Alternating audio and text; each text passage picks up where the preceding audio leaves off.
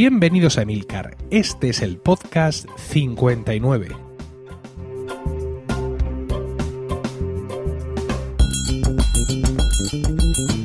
Muy buenas, espero que estéis todos bien en el momento de escuchar este podcast y dispuestos a pasar un rato juntos hablando de Apple y de sus productos.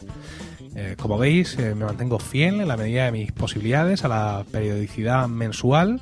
Esto para que luego vengan los simpáticos de charlas diciendo que si es el señor de Murcia o no sé qué, que graba cuando puede, en fin. No voy a entrar en esa guerra de nervios. Eh, pero sí voy a, continuar con, con, nuestro ritmo mensual, inexorable. Eh, y hoy tenemos, pues como ya viene siendo normal en este podcast largo que, que se ha determinado, tengo un invitado, un invitado muy especial eh, que es eh, Fran Moreno. Fran, buenas tardes. Hola, buenas tardes. Buenas tardes porque estamos grabando por la tarde. Son las 6 menos 10 de la tarde. Un horario muy, muy cómodo, muy, muy bueno, ¿no? Es de día. Es un, eh, incluso ahora en febrero, aquí en, en, Murcia, en España, es de día a esta hora. Yo no sé cuánto hace que no grabo un podcast a esta hora. Nosotros que, que siempre grabamos más o menos a esta hora. Eh, solemos quedar los domingos a las 5, 5, 4 y media, 5 y ahí empezamos. Qué o sea que es nuestro horario de grabar. Qué decepción más grande. Bueno, yo qué sé, la gente ya se hace mayor y, y necesita unas horas de sueño, etcétera. Pues no, yo grabo siempre, bueno, mm, ahora sobre todo después de los críos grabo por la noche, a partir de que ya están acostados. Mis niños además son noctámbulos, con lo cual me puedo ir a Dios sabe qué es hora. Pero yo creo que no grabo un podcast por la tarde. Yo no sé, no sabría decirte. Bueno, salvo alguno excepcional, como uno con el Gun Murcia después de comer y tal, pero uh -huh. lo que es así, con luz entrando y en el salón de una casa. estoy, estoy, emocionado. Si quieres, en este momento estamos en la, la cortina. Estamos en casa de Fran, porque evidentemente en mi casa esto sería improbable, ¿no? Pues están los niños por allí. Pero yo pienso que desde 2008, uh -huh. que se grabó el Café Log 024, que fue una locura que les dio por verdad, su capítulo 24 hacer las 24 horas de Café Log. Sí, sí, sí. Entonces vinieron a casa sin decirme lo que iba a pasar en realidad y grabaron allí tres capítulos de una hora cada uno en mi casa. Como un nuevo, eh, ¿Fueron tres o dos? No me acuerdo. No, tres. Uno con Pepe Ortuño como invitado, uh -huh. otro con Javier Penalba y otro conmigo como, como invitado. Y claro, se nos hicieron todas las horas de la tarde, había y por haber. Pero yo no recordaba. Ese, seguramente habrá habido más, pero no sé, así con luz. Estoy, estoy, en estos momentos estoy emocionado, estoy, estoy un, incluso un poco confuso, ¿no? Nostálgico. Sí, no, no, no, sé cómo, no sé cómo empezar con esto. Pero bueno, podríamos empezar por presentar a nuestro invitado porque Fran Moreno ha dicho, nosotros grabamos y quizá por eso le conozcáis la mayoría de los que le conozcáis en estos momentos porque él es, eh, él es uno de los integrantes del podcast Necesito un arma, que es un podcast de variedades Sí. Magazine. Exacto. Para... exacto. Sí. Es, a ver, para sí. los que conozcáis Cafelog, es una copia. una copia burda de Cafelog, pero mejor. Quiero decir, si os importaran los premios de la asociación podcast y os, y os apuntarais, iríais a, la, a Magazine, ¿no? Exacto. Bueno, ese. Variedades. Como bien ha dicho Fran, pues vienen de, de, de aquellos tiempos ¿no? en los que Cafelón marcó una, una impronta y en, en, este podcast de Necesito un arma, Fran habla de tecnología, uh -huh. eh, Pencho habla de misterio, sí, claro. decir, sí, sí, sí. y Duarte habla de lo que habla Duarte. De lo que le apetece. Efectivamente. Bueno, pero eh, Fran no está aquí por eh, Necesito un arma, sino por su trabajo, por el trabajo que le queda a las perras, las perras para comer, para comer o para lo que él quiere hacer. Para pagar es, esta casa. Efectivamente, que es Sothpeak. Sothpeak, eh, que empieza por S, tiene una Z ahí en medio y acaba en Peak. Es muy murciano. Con C de casa. Sí, la verdad es que sí. Sothpeak es una empresa de aplicaciones móviles, desarrollo web y posicionamiento web. Todo en uno.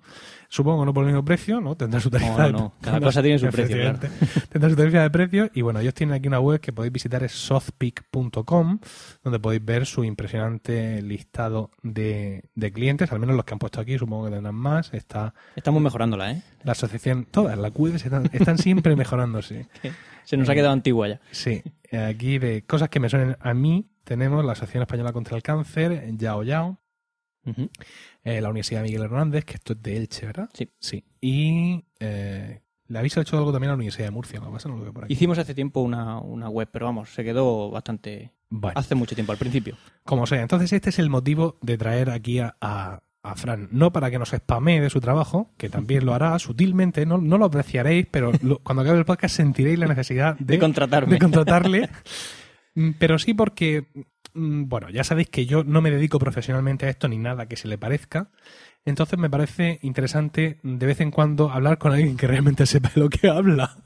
O, o que aparenta saber de lo que habla. Sí, efectivamente, en contraposición a, a lo que yo a lo que yo suelo hacer. Entonces, bueno, el, ahora mismo ellos hacen desarrollo web y aplicaciones móviles. Y vamos a empezar directamente, si te parece, por el primero de los temas que, que quiero exponerte. El primero de los temas que, de- que desconoces hasta este momento, Sí. efectivamente, como los otros, no es que los otros los conozcas. Y sería, vamos a hablar un poco de aplicaciones móviles. Eh, así los fanboys como yo, así bien calentitos, ¿no? Listos para consumir, defendemos, igual que mucha gente defiende, con más o menos conocimiento, que bueno, que programar para iOS es el paraíso prometido, donde están todas tus APIs, tienes uno, dos, tres teléfonos a lo sumo, Las reglas están claras, quiero decir, no, y caras también. quiero decir, cuando la idea que, que tengo yo como consumidor final, que es lo que soy, es que si yo fuera a desarrollar para iOS, aparte de saber hacerlo, al principio tendría que tomar básicamente pocas decisiones. Por ejemplo, si mi aplicación va a ser exclusiva de iOS 7 o no, es decir, si va a intentar abarcar hacia atrás algún otro sistema, si la voy a hacer eh, universal o no, es decir, si mi aplicación va a servir tanto para iPad como para iPhone en el mismo paquete, y así que ya me suene poca cosa más. Sin embargo, como yo pienso que Android es el mal y que debería ser eliminado por una guerra termonuclear, según me dicta mi, mi maestro Jobs desde el otro lado, pienso que, bueno, que para ponerte a programar para Android tienes que tomar 10 millones de decisiones al principio, ninguna de ellas buena y que al final todo es un caos. Bueno, Y yo supongo que ni una cosa ni otra, ¿verdad? Exacto. Hay que matizar tanto una cosa como la otra. Eh, si empezamos por la parte de iOS, eh, iOS antes sí que era bastante más eh, sencillo elegir, como quien dice, porque no te daban muchas opciones. Tenías el iPhone 3 y ya está. Era lo que había. Luego salió el iPhone 4, Retina, por lo tanto ya empezó la siguiente versión de los problemas para programar, que es ahora tengo que programar con imágenes al doble de resolución, etcétera. Eh, luego salió el iPad. El iPad, eh, cuando tú programas, puedes hacer una aplicación de iPhone normal o hacer una aplicación especial para iPad, porque la pantalla es distinta, es más grande. Si usas la misma, el mismo desarrollo para que se vea en iPhone y en iPad, eh, se, vea- se va a ver igual, pero ampliado. Por lo tanto, no se ve, no se ve bien. La- la- el uso que le va a dar el, el usuario final no es el mismo en un iPad que en un iPhone. Entonces entra el nuevo problema que es hacer la aplicación dos veces. dos veces entre comillas. El núcleo va a ser el mismo, pero la estructura es distinta. Los botones van a ir en otro sitio. Eh, aparecerá un menú en iPad que en iPhone no salía. ¿Qué, qué justifica o qué puede justificar la decisión técnicamente? La decisión de hacer una única aplicación que sea universal o dos, una para iPhone y otra para iPad. Eh, sobre todo el uso. El uso que se le va a dar a la, a la aplicación. En, en el iPhone tienes solo un- una mano. Normalmente la usas solo con una mano y con un dedo. Tienes acceso con un dedo a toda la, a toda la información y la pantalla es más pequeña. En el caso del iPad, imagínate una revista, eh, Flipboard es un ejemplo claro, de cómo cambia la forma en la que representa la información en un iPhone y en un iPad. En el iPhone tienes que ver en una pantalla muy pequeña eh, la misma información que en el iPad, lo- solo que en el iPad se desarrolla mucho más. Aparecen más imágenes, más texto. Eh, por lo tanto, lo que estás haciendo es reestructurando la misma información que estás mostrando en el otro sitio, pero mu- mucho más adaptada al, al medio. Al final, la idea es adaptar la información a un medio más grande, a una pantalla más grande. Eh, o sea que realmente es más complicado, ¿no? El, el plantearte, el coger el folio con un lápiz para empezar a programar para iOS Exacto. es un poco más complicado de lo que nos podamos De lo, que, imaginar. de lo que al principio. o de lo que al principio era. Y luego resulta que sale el iPhone 5, que la pantalla no es igual que la del iPhone 4, tiene un dedo más de alto. Sí. Por lo tanto, ya eh, cuando empiezas a plantear el diseño, tienes que. En el momento del cambio del iPhone 4 al iPhone 5, hay aplicaciones que están adaptadas y las que no. Las que no están adaptadas es porque no han cambiado la, eh, la estructura. Sí, pero esto ya no es posible, ¿no? Ahora mismo. Ahora mismo cualquier aplicación Claro. que tú en- envíes o actualices ya tiene que... te obligan a te hacerlo. obligan. Entonces, también hay un punto negativo con Apple. Es, vale, muy bien, es universal, tú has programado para iPhone, como solo tienes un iPhone no hay problema. No, no, no.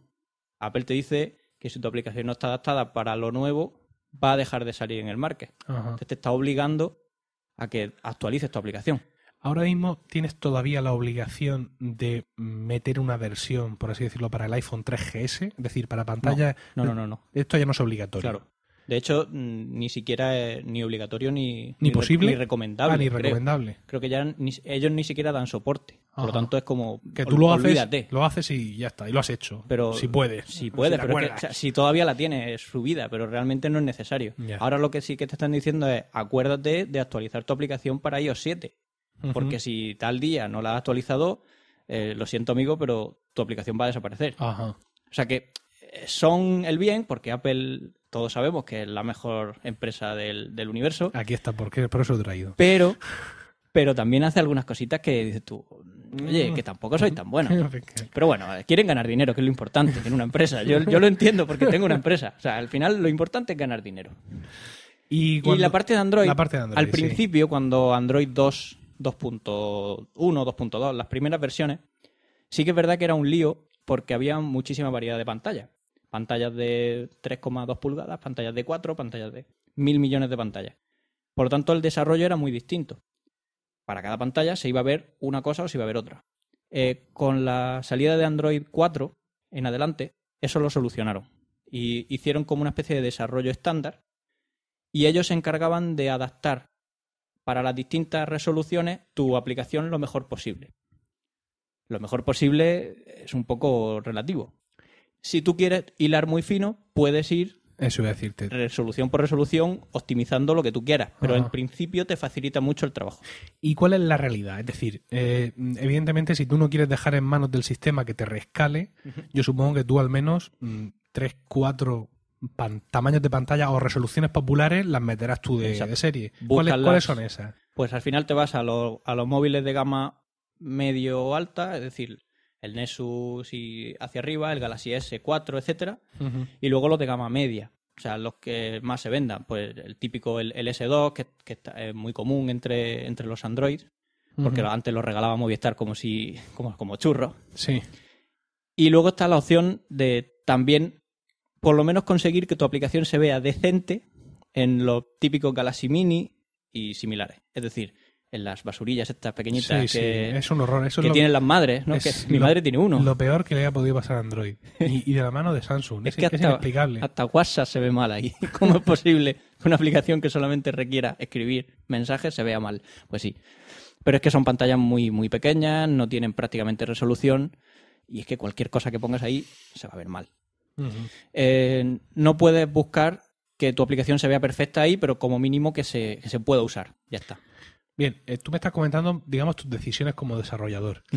En, en tu desarrollo profesional, ¿has tenido exigencias del cliente? Es decir, Siempre, esto me lo vas a hacer para Android, pero ojo, necesito que se vea en este teléfono y en este otro y en este otro que asegúrame que se ven. Porque lo tiene mi cuñado. Sí, sí, sí, sí, seguro, seguro. Eso, eso es así. De, de hecho, bueno, de- debo puntualizar, yo no desarrollo como tal, yo personalmente ni iPhone ni Android, yo soy de desarrollo web. O sea, mi, mi experiencia es de desarrollo web. Pero bueno, en nuestra empresa sí que lo hacemos. Sí.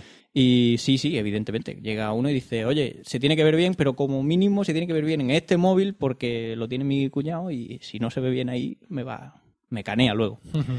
Es un poco exagerado lo que estoy diciendo, pero bueno, sí que hay veces que... que tienen no. esas exigencias. Exacto. Bueno, quiero decir, independientemente de cuñados y otras especies, lo normal sería, pues mira, eh, te estoy encargando una aplicación para mis comerciales y mi flota de 200 sí. comerciales Si es eso, tienen, sí. tienen todos este teléfono. Ahí, ahí ya no hay... Con lo no cual, hay- un poquito de por favor. Pero normalmente esa aplicación va a ir solo para esa para ese persona. sí no por va lo a un tanto, market, no market, te, claro. ni te preocupas en el resto de móviles, Ah, solo en eso y ya está.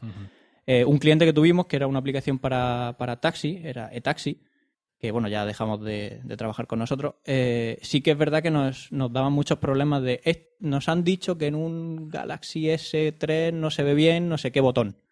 Y teníamos que corregirlo. Pero bueno, eran cosas muy puntuales. Normalmente no, no teníamos problemas. Una curiosidad personal. De toda la caterva de, de- de cosas de, de Android, solo hay una en este mundo que me llama la atención y es el, el Galaxy Note. ¿No? Sí. Esta especie de cosa De- intermedia que- de, que- iPad pequeño. Sí, ¿no? que, desentierra mi vena eh, cacharrera. mm, Y no sé, me, me llama mucho la atención porque me recuerda a algunas cosas que se veían en los tiempos de Pocket PC, que era Mm, una tecnología que yo frecuenté, frecuenté mucho y no sé por qué me llama la atención. ¿no? Creo que realmente ahí Samsung está ofreciendo no ya solo el tamaño, No, porque hacer un bicho del tamaño X, pues llama por teléfono a un chino y lo tienes mañana Sí, en sí. cualquier tienda de aquí de Murcia. Pen- que te lo diga Pencho, que, que se dedica a eso ahora. Pero me parece que han creado una interfaz especial, me parece que le han dado software Sí. propio, que le, han- le han dado bastante flow, podríamos decir. Por el boli ese que lleva, el- el, lapicico. Sí, sí, sí. Eh, y le han dado una serie de ventajas que a- en una pantalla grande se, se notan. Que es, por ejemplo, la multitarea, el, la mal, bueno, entre comillas, mal llamada multitarea. La multitarea ya existe en, en Android como tal. Sí. Pero en este caso lo que te permiten es multipantalla. En la misma pantalla ver varias aplicaciones a la vez. sí. Claro, en una pantalla grande, pues tiene sentido. Estás escribiendo una nota y a la, y a la izquierda estás viendo un email. Porque te interesa ver las dos cosas a la vez. Tiene sentido porque tiene una pantalla grande. Programar para, el, para este dispositivo Claro, es, tiene es- sus es muy especial, supongo. En Será este algo caso, sí. que incluso sale de, digamos, tendrás que usar quizá algo de tecnología propia de Samsung Exacto. si Por- quieres aprovechar todo esto. Por ¿no? supuesto, sí, sí. O sea, que esto es otra voltereta más. Claro, como, es como todo. Pero claro, no, pero claro, yo supongo que, yo qué sé, tú estás programando algo que es para, eh, para Android en general, como por Ujú. ejemplo la aplicación de taxi, y no se te pasa por la cabeza como programador ni a tu cliente, y además me vas a hacer una versión para Galaxy Note que aproveche toda esta historia. No, pero sí Porque que- el coste se te dispara de manera absurda. Bueno, pero si el cliente lo quiere pagar, no hay problema. No, no, evidentemente. Hay veces que no hay veces que hay clientes que dicen, mira, pues resulta que nos han dicho que tenemos, eh, en este caso de los taxis, por un ejemplo, 15 taxistas que tienen esta tablet. Se podría hacer una versión muy especial para esta tablet porque ellos la tienen así y porque funcionan de esta manera. Ajá. Pues se podría hacer, claro. Bien, yo voy a aprovechar para dar aquí una primicia, y es que yo tengo un tablet de Android. Sí, yo también. Sí. El, el Nexus 7. sí, no, yo no. Eh, yo tengo un tablet de Android que me han dado en el trabajo para que haga un curso, a ver si, a ver si me, me- me culturizo. Sí. Y me han dado un tablet de Android que es, un, es de marca Importablet. Ah, No, es- es un- su- suena muy bien. Suena muy bien, sí. Es un pedazo de tecnología lamentable, es un montón de, de estiércol, eh, soldado, Exacto. soldado, eh, y mm, me llama mucho la atención lo malo que puede llegar a ser. Sí, porque sí. como tú bien dices, Se han, Eh, hecho, se han hecho muchas barbaridades. ¿Cómo, cómo te enfrentas o no te enfrentas directamente a eso? No, no, no. Es decir, tú llega, hay, hay un punto hacia abajo en el que no se puede bajar. Te estoy hablando de una aplicación de un, de un tablet de este mío, evidentemente, imaginaos lo que le puede costar a quien no lo ha mm, suministrado, que es de los cursos estos que se hacen de formación en empresas. Nosotros tenemos Ah. el, el mismo tablet, creo. porque nos lo mandaron también. Quiero decir, tiene que haber un, un punto de, de- de- Porque es que aquí le das Ya. al botón del programa de mail que lleva de Gmail, del propio no Gmail, funciona. y tarda un huevo en Y- o ni iniciarse. funciona. O ni funciona, A nosotros ¿no? nos pasó una cosa curiosa, es que la gente esta de formación nos mandó la tablet con la aplicación para usar del, Sí, del- del del curso. y la aplicación petaba. O sea, la aplicación Sí. en cuanto la ejecutaba salía. Y nosotros, ¿cómo es posible, ¿Cómo es que, posible? que no podamos usar la propia aplicación que se supone que han programado para esta tablet? Sí, sí. Eh, a ver, yo cuando hablo de tablet Android mm, no entiendo una tablet de bajo coste. O sea, para mí una tablet de bajo coste de Android no sirve para nada, no, no existe, es como No si no existiera. Yo eh, opino que una tablet de Android como mínimo tiene que ser un, un Nexus 7 o el Nexus 10. Y bueno, ya de ahí pues sí que están los Samsung, etcétera. Pero tiene que ser de gama medio alta, si no, no, no merece la pena. Porque es que tienes un iPad por el mismo precio, bueno, por el mismo precio no, más caro, pero Sí. es, que, es que es una delicia trabajar con un iPad. Entonces, Ujú. olvídate de cualquier otra cosa que no sea una tablet de verdad. Claro, yo me estaba quejando de esto a un compañero de trabajo que es Android y me dijo, hombre, es que, pero es que eso no es, yo tengo un Samsung Galaxy y tal. Digo, sí, sí, tienes sí. muchísima razón. Pero, y en un ramalazo fanboy, que estoy en mi post, que me lo puedo permitir, si no existiera Android, Ya. esa porquería no, existiría. existiría. No Sí, sí. existiría porque no Tampoco habría un- móviles no chinos. un software al que meterle. Claro, pero tampoco habría los típicos móviles estos, el Meizu, los móviles Sí, coreanos y chinos que, que, oye, que está muy bien en comparación con un Galaxy S4 o Galaxy S3. Pero, pero son más baratos. ¿Por qué? Porque al final no te ponen la marca. Y lo que tienes por debajo es lo mismo. Y, y- y dan más o menos el mismo rendimiento. Es decir, cuando yo paso por las tiendas estas que se están abriendo, se están abriendo a miles. La nueva burbuja, Es, amigo. es una cosa increíble cómo se abren estas tiendas. Cierran las de cupcakes y abren Sí, las sí, de móviles chinos. total. Y veo un móvil que tiene pinta de ser un Samsung Galaxy S lo que sea. Es el mismo. ¿Vale? Y pienso, ¿y esto funcionará igual? Por dentro es igual, tiene la- los mismos cacharros. Y, o sea, lo- los mismos transistores, todo igual. Ya, pero algo tendrá que armonizar eso, ¿o no? O sea, ¿eso me va a rendir a mí igual que su... Prácticamente, igual. Prácticamente. Igual. La única diferencia, que bueno, no sé si es una ventaja o un inconveniente, suelen llevar dual SIM, que eso bueno, hay mucha gente a la que le interesa, a mí realmente me da igual, Ujú. porque solo tengo un teléfono, pero Sí. el que tenga dos números, pues pone las dos tarjetas y, Y para adelante. Y tiene lo- los dos simbolitos de 3G, que a, mí, a mí me perturba mucho cuando, cuando lo veo. Digo, ah, pero, pero esto cómo, cómo tuviera funciona. 6G. Digo, si, si ya es malo llevar un móvil en el bolsillo, ¿no? Como dicen, imagínate este. Te fríe, te fríe, pero, pero bueno. Eh, eso es una ventaja, entre comillas. Y, y la otra es que, que algunos menús eh, vienen sin traducir y todavía vienen en chino. Que eso es muy gracioso. Cuando tú estás configurando tu móvil y de repente llegas a un menú y dices, hostia, ¿y ahora cómo salgo de aquí? Total. Es que yo me acuerdo, eh, la tita Mari, la tita Mari es, es tita de, de Rocío, de Rocío, la, la- la- la musa de todos los que me estáis escuchando. Malditos desagradecidos, yo, yo os he dado todo lo que tenéis.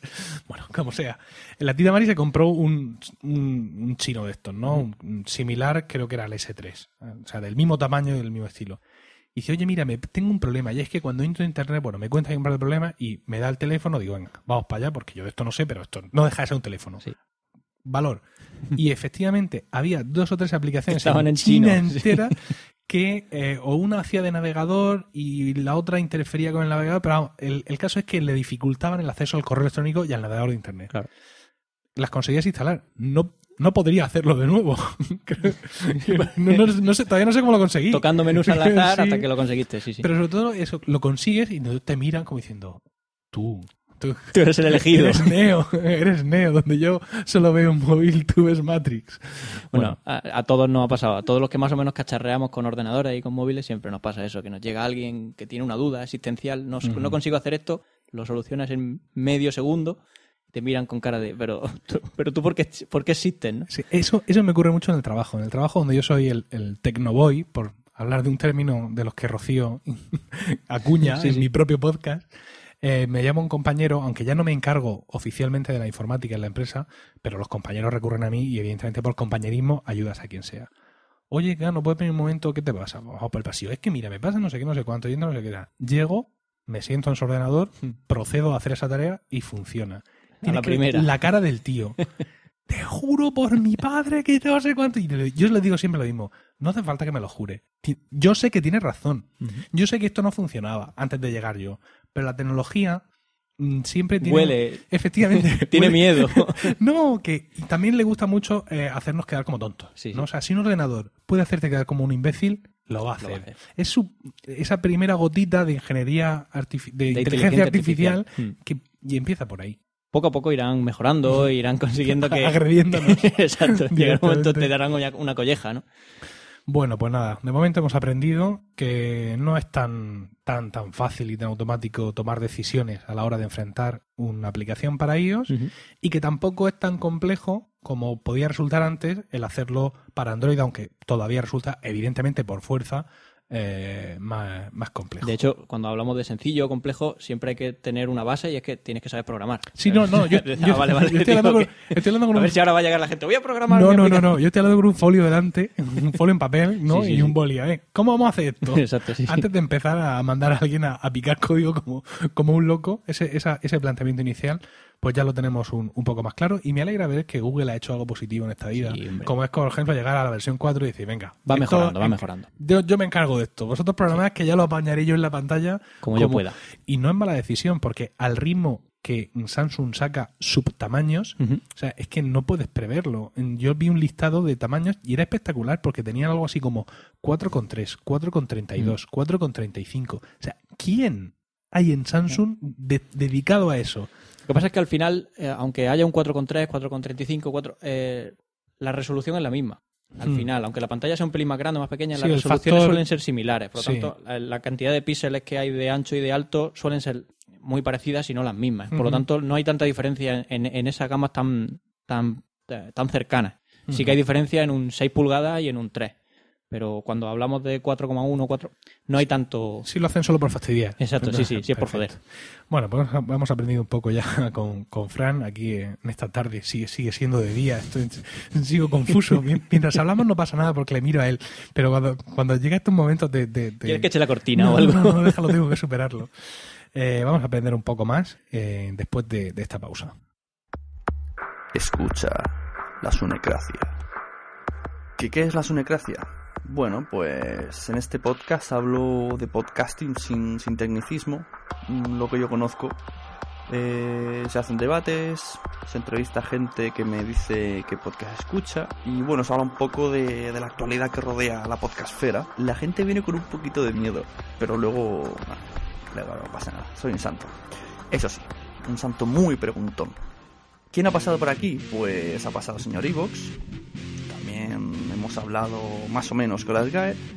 Así como han pasado también los responsables de la JPod o de las Podcast. También tuvimos un debate sobre la asociación podcast.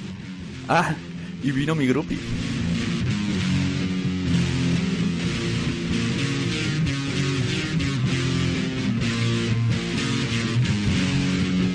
Bueno, si os he convencido, pues buscadme, buscadme en iTunes, en iVoox o directamente en lasunecracia.blogspot.com y también podéis seguirme en Twitter como arroba sune, sune con dos n's.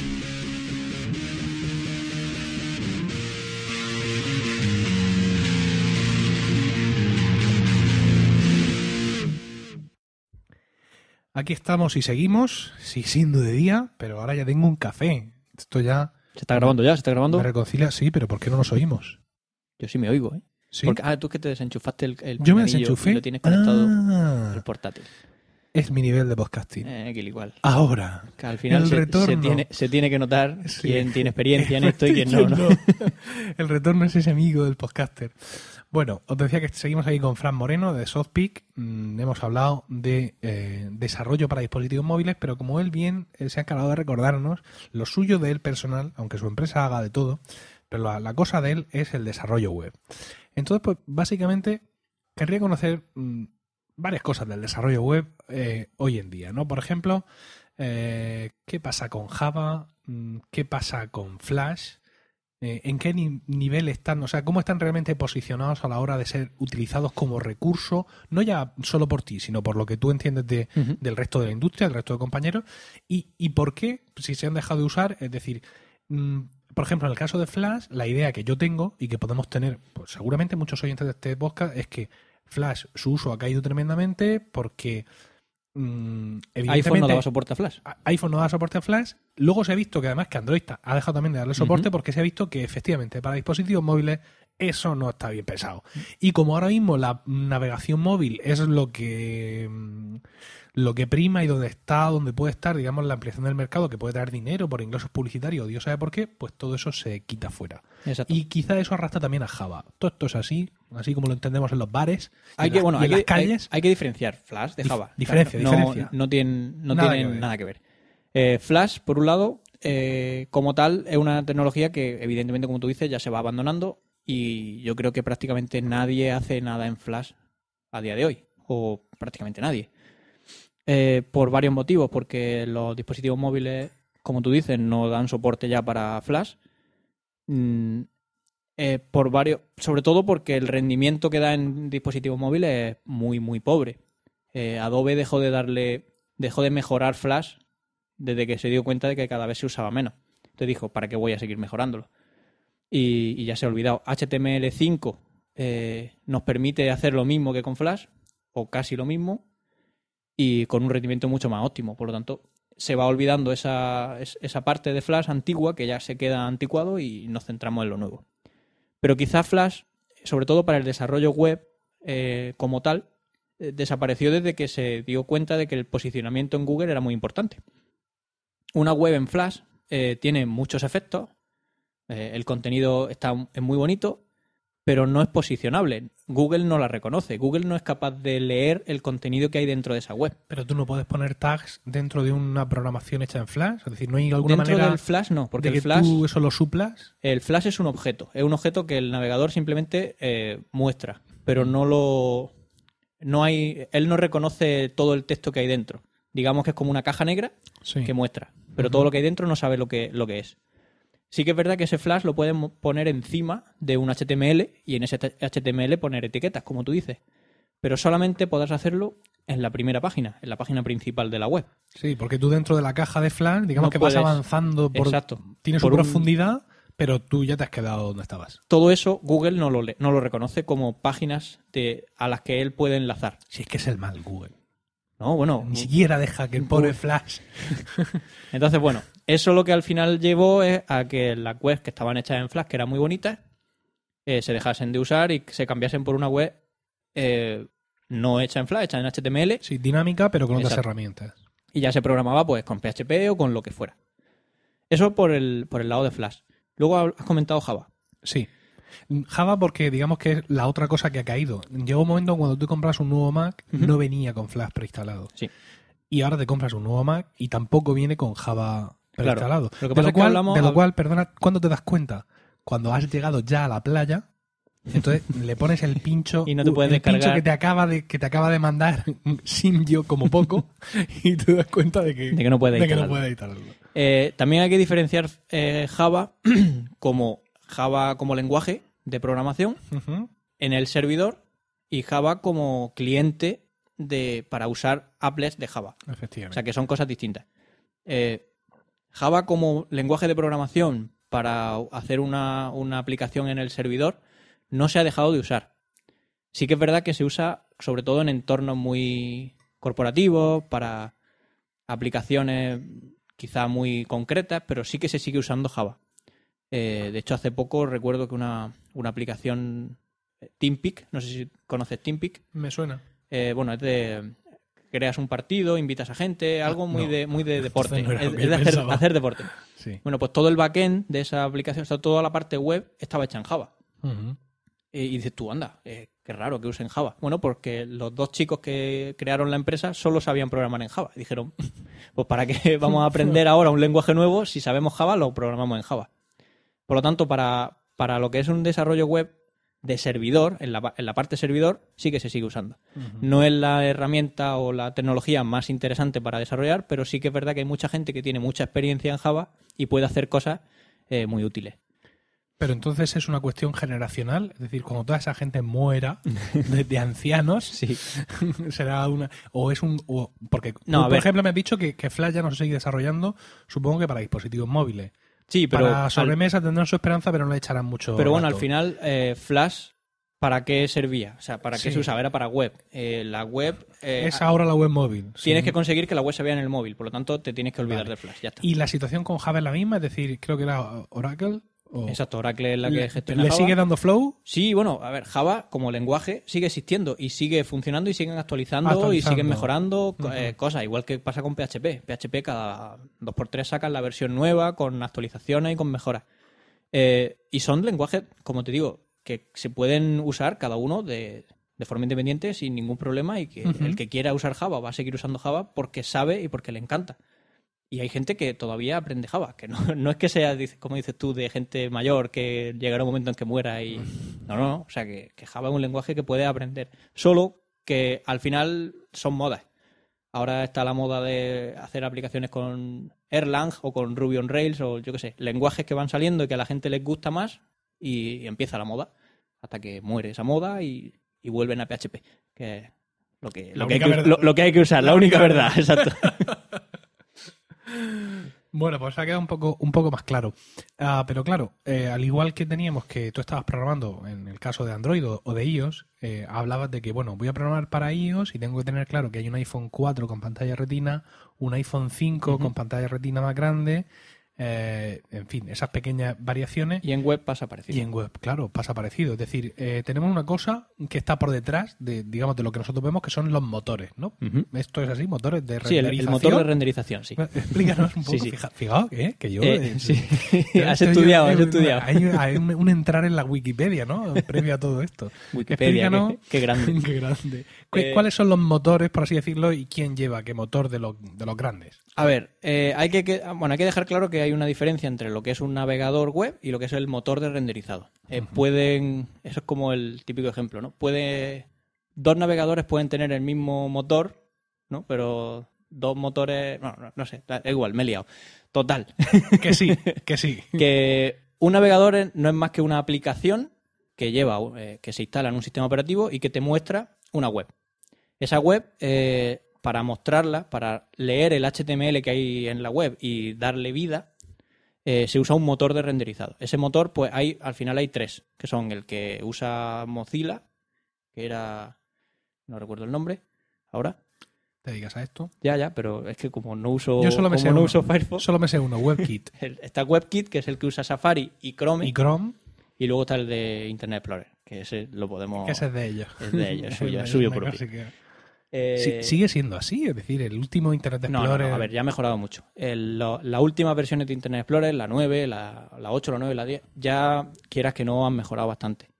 Las de 7 hacia atrás es un horror. A mí que me vas a contar. Lo sabes, porque Claro, es la que tengo. es la que tiene. En el trabajo, En ¿no? el trabajo, en el trabajo, sí.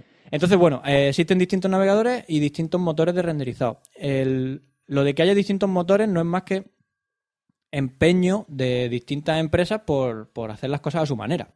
Porque es eso. Eh, se, se basan en unos estándares, pero cada uno entiende los estándares a su como le da la gana. Porque son así. Entonces, el, el WebKit, que es el que de forma nativa salió con Safari, eh, lo usa también Chrome. Ahora Google hace poco dijo que iba a dejar de, de usar eh, WebKit y crear su propio motor porque está un poco harto de mejorar eh, WebKit constantemente. Porque al final el que mejora WebKit es Google, no es Safari. O sea, no es Apple. No Apple, es Apple, sí. dejó de mejorar WebKit hace mucho tiempo. Y, ¿Es y un van- estándar abierto? Sí, en principio sí. En principio sí. O sea, creación de Apple, pero que. Lo, se, se permite que la gente lo vaya mejorando. De hecho, Google lo va mejorando porque le interesa mejorarlo para, para Chrome, porque Chrome va un, po- un paso por delante de, de Safari. de Safari.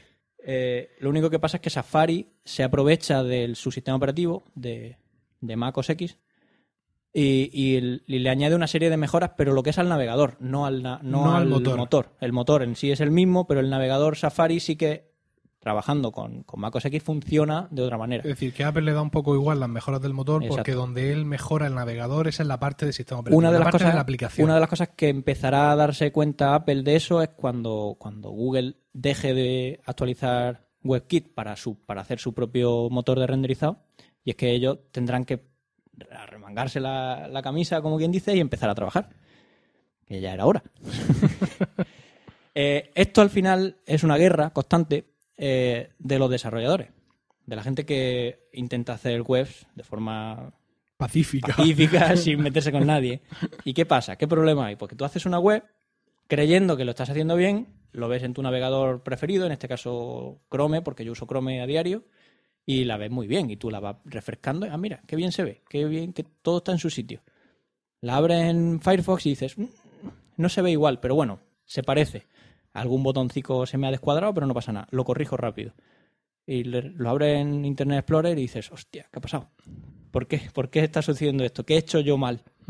Y lo que has hecho mal no es nada. O sea, no es que hayas hecho algo mal, es que es, eh, Internet Explorer dejó de soportar una serie de cosas porque le dio la gana. O lo cambió o le, o le dio otro, otra interpretación. Porque sí. Y ese es uno de los problemas más graves que tenemos los desarrolladores. Porque tú no puedes, digamos, sencillamente apartar Internet Explorer desde tu trabajo. Yo sí, yo lo hago. De hecho, nosotros normalmente decimos para Internet Explorer menor que el 8, no damos soporte. Y es lo normal. Pero siempre te llega alguno que te dice, es que resulta que esta web se va a ver en el ayuntamiento. Porque el, el 90% de los clientes de esta web son el ayuntamiento de Murcia. Y resulta que solo tienen instalado Internet Explorer 7. Eso es una cosa que yo quería preguntarte. ¿Qué, qué, qué pasa con todo eso? Porque yo sé que hay muchas empresas que en su momento crearon toda una serie de aplicaciones en su intranet sobre Basadas Internet en- Explorer 6, Sí, sí. que quizá era el primer navegador que te permitía, digamos, eh, crear todo eso sobre él. Y claro, como esto es un software que nos ha costado no sé cuántos millardos de No lo- pesetas, No lo vamos a de cambiar. pesetas. Esto no lo vamos a cambiar y aquí vamos a morir todos con esto porque además, en plan, como el software de, de- de- de la renta, aquí nadie sabe ¿Quién ha hecho eso? quién Ni- ha hecho eso ni por qué. Y si quitas esto, deja de funcionar, luego no lo quites.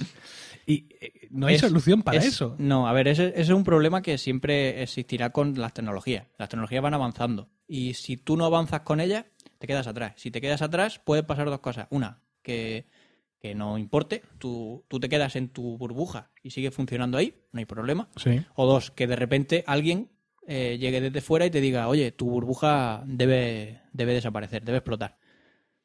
Eh, en este caso, lo que, lo que les pasa a este tipo de aplicaciones que tú dices es que mientras que puedan mantenerlas, las van a mantener.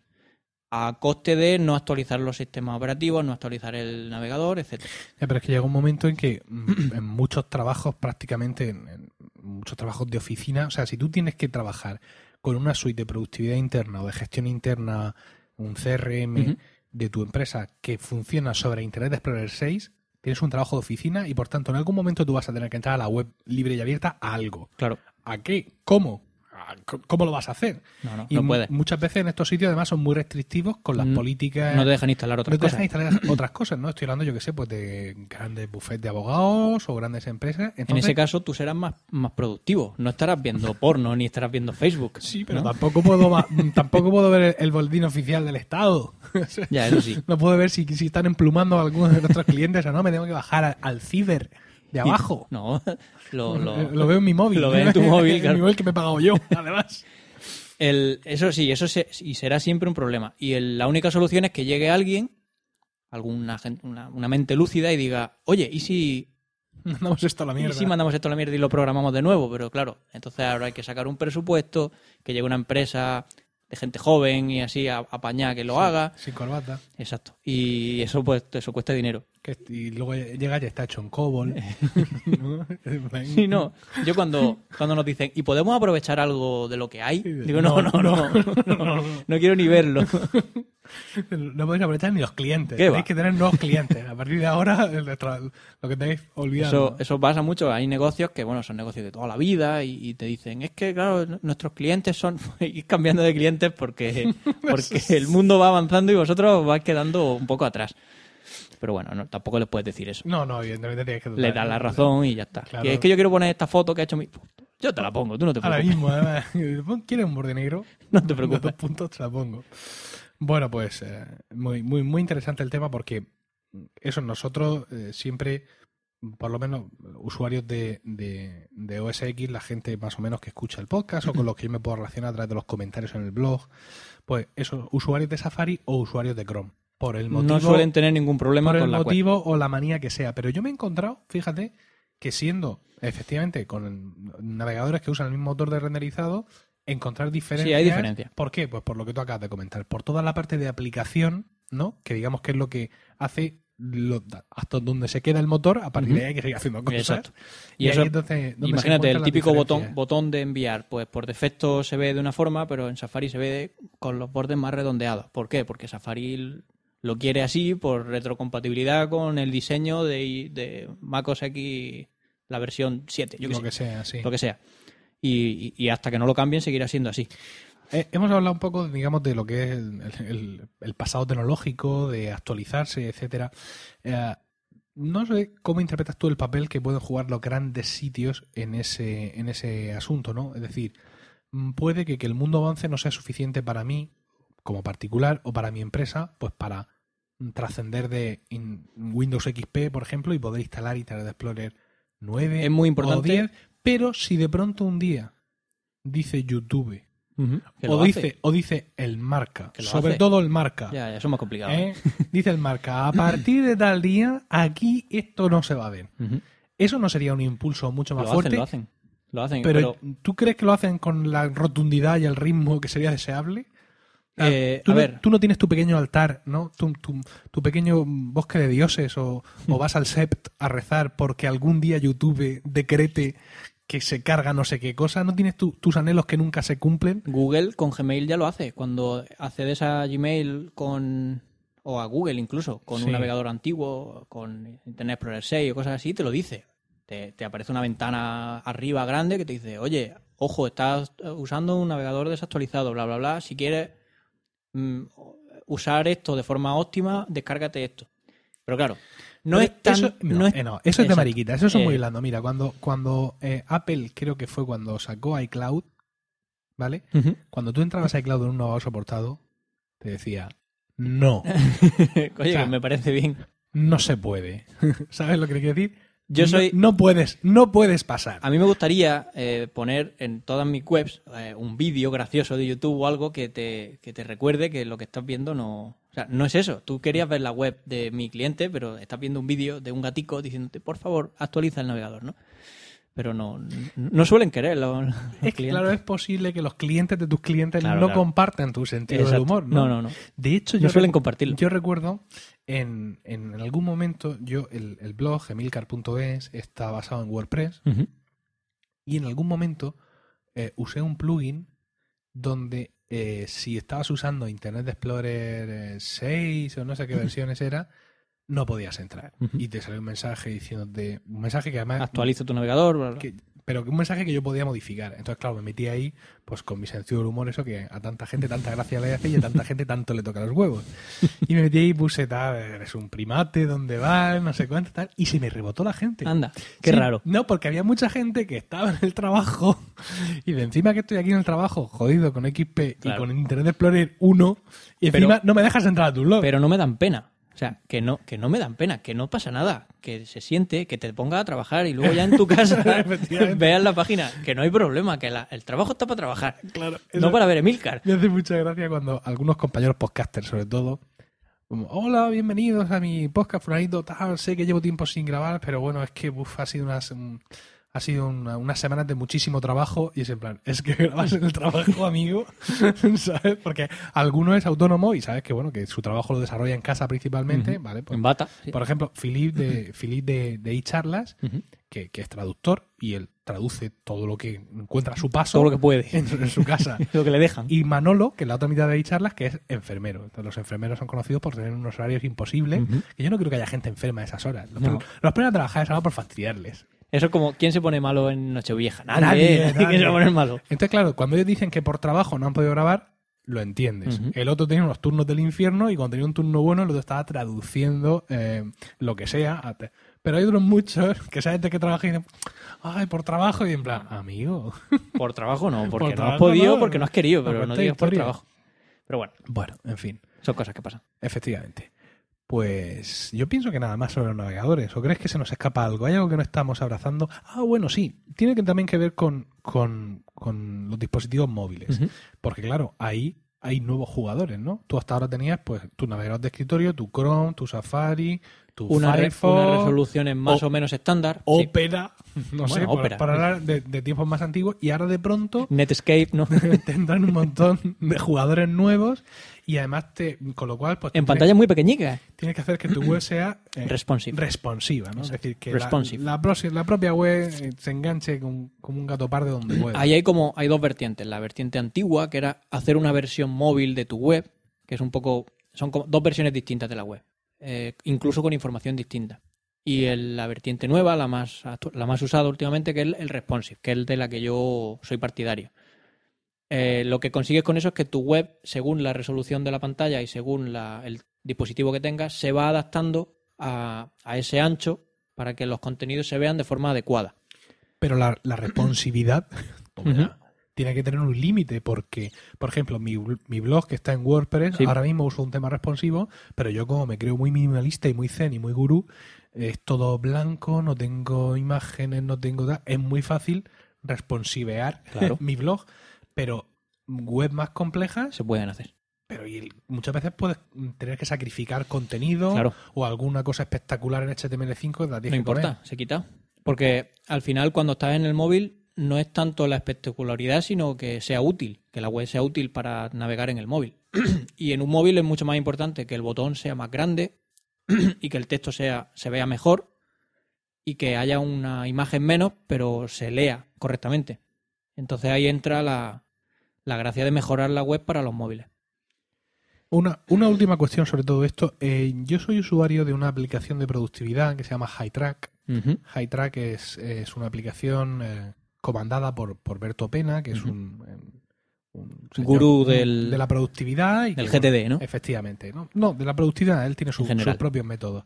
Entonces, eh, yo he hecho de beta tester de la, de la aplicación web en su momento. También lo estoy haciendo, lo hice en su momento de la aplicación para iOS y lo estoy haciendo ahora de la nueva aplicación para iOS. He tenido algunos problemas con la aplicación web últimamente y eh, cuando les consulto el tema de la web, pues sí, esto lo vamos a arreglar, esto también te lo vamos a arreglar y esto te esperas que te lo arreglaremos. Y hubo una cosa que me dijeron hace poco, que es que la aplicación evidentemente tiene su roadmap, es decir, una cosa es la aplicación como empezó y otra donde va a llegar, con todas las características y funcionalidades, y me dicen que la aplicación evidentemente va creciendo y que requiere más recursos. Esto es algo que yo comenté así de pasada en uno de mis podcasts diarios, que seguramente escuchas. Um, y entonces dice, comenté que muchas veces nos pensamos que por ser una aplicación web va a funcionar en cualquier ordenador, porque eso está ahí en la web. Ujú. Cuando la realidad es que muchas veces aplicaciones web mm, de cierto peso van a, a reposar mucho también en las propias capacidades del ordenador. Y no por ser una aplicación web mm, tiene que significar que elementos gráficos aparte vaya a funcionar en tu 21.4. Claro. El- y eso pasa porque el- en el desarrollo web hay dos, hay dos partes muy diferenciadas. La parte backend, la parte que se hace en el servidor, y la parte que se hace en cliente. Cuando hablamos de cliente es eh, JavaScript, por ejemplo. Todo el JavaScript se carga en el navegador del cliente. Si tu web hace mucho, hace uso de muchos efectos de JavaScript, imagínate, yo qué sé, eh, Menús que se abren. menús que se abren, imágenes sí. que desaparecen o que se mueven de forma alocada. Eh, si tu navegador, por lo que sea, está instalado en, una- en un ordenador antiguo que no tiene soporte para JavaScript, la última versión, pues no lo vas a ver. Pero no es porque no esté bien hecho, sino porque tu, tu sistema no soporta eso. Porque se está dejando mucho trabajo al cliente. Cuando hablamos de cliente no es el usuario Sino al, final. al navegador. exacto, al ordenador. Sí. Hay trabajo que se hace en el servidor, que suele ser todo el trabajo de almacenamiento en base de datos, eh, mm, exacto, eh, control de todo el proceso de, de trabajo, pero no tanto el, el uso final, la, la parte final que se ve, el- los efectos o incluso en, ahora llega a haber aplicaciones que están totalmente hechas en JavaScript. Eh, casi todo se hace en el, en el cliente y solamente en algunos casos muy concretos se envía al servidor el dato para guardarlo, pero todo se carga en el navegador. Sí, yo supongo que este debe ser el caso. Evidentemente, eh, mm, tus tareas forman parte de una base de datos que estará en, en servidor, pero, Pero- la, la carga la echarán en el En local. en exacto. local, evidentemente. Entonces puede ser por eso que en un navegador antiguo, en un ordenador antiguo, no se cargue correctamente, porque necesita de unos recursos que no tiene.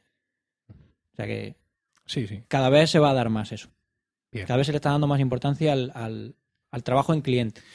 Sí, nosotros mm, nos queda ya poco en el trabajo porque, eh, como bien es sabido, eh, el soporte oficial de Windows XP finaliza el 8 de abril. No han aclarado si por la mañana o por la tarde, eso está todavía por ver. Según a la gente que mejor le venga, pues Claro, y entonces en, en mi empresa estamos realmente concienciados de que hay que hacer algo. Evidentemente, mm, no pasa nada porque el día 9 sigas teniendo XP. no, no. En principio no te va a caer un rayo verde, o sí, pero lo normal es que no.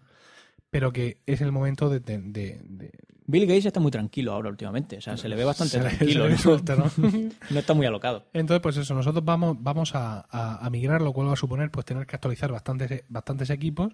Nos vamos a ir, que ya lo hemos decidido, porque es una cosa que estuve pidiendo consulta, me han enviado muchos emails, eh, gente que ya tenía experiencia previa, me hablan de que Windows 7 es muy estable, que está muy probado, que de interfaz es muy parecido a XP, que los usuarios lo van a sufrir menos.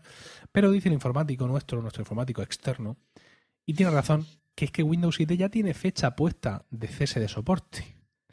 Entonces, pues, que aunque nadie puede saber en este mundo en el que vivimos ahora dónde va a estar la empresa dentro de tres años, pero uno cuando toma deci- determinadas decisiones que afectan tanto a las herramientas diarias de los trabajadores, pues tiene que tomarlas con cierta perspectiva. Entonces nos vamos a ir a Windows 8.1 Ujú. con metro, con centímetro o con lo que sea. Y muy alocado y muy, y muy raro para el usuario final. De momento, los- nuestros proveedores de software específico nos han asegurado que sin ningún problema, que su software está aprobado y funciona en cualquier versión de Windows que ahora mismo podamos instalar, con lo cual eso nos quita el problema.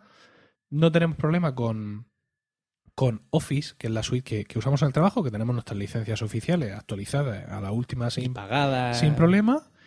Y eh, luego hay otro tipo de aplicaciones como por ejemplo eh, software específico de, de medición, como Archi, eh, no, Archicad, ¿cómo se llama? ARQ, no sé qué, bueno, son cosas de ingenieros y de arquitectos. Movidas. que- movidas. Y luego AutoCAD. Que. AutoCAD tiene que funcionar donde sea, ¿no? Eso, eso es evidente. No, Ahí ni hemos preguntado, ¿no? Pero vamos, suponemos que sí. Supondré. Entonces, pues nada, ahí va a venir un nuevo amanecer, un nuevo amanecer en, en- Con Windows 8. en nosotros. Muchos cuadradicos. Sí, bien, a ver, a ver qué, qué pasa. Va a ser interesante porque yo evidentemente mm, no es que hable mal de Windows, porque es que ya me parece que es como quitar el caramelo a un niño, ¿no? Me parece que me parece incluso de abusón. Pero la realidad es que Demasiado fácil. al igual que otros muchos que han pasado a OS X y que no he tenido oportunidad de probar otra versión de Windows que no sea XP. Realmente tengo curiosidad. ¿Por qué no decirlo? Por ver qué, ha- qué ha pasado allí, qué han hecho en Redmond. en A todo mí, este me, tiempo. a mí me pasa mucho que me dicen, oye, ¿puedes echarme un vistazo que, que no sé cómo... conf-?" Y yo me- lo veo al Windows 8. Él me mira a mí y yo, ¿qué hago? Y mi panel de control. ¿Dónde están las cosas? ¿Dónde está archivos de programa? ¿no? Y me dicen, pero tú no eras informático antes y vete a la mierda, ¿no? informático. Esto es nuevo para mí, esto es como... Son... Yo ya Sí. me hago viejo, me hago Sí, mayor también. todo, todo.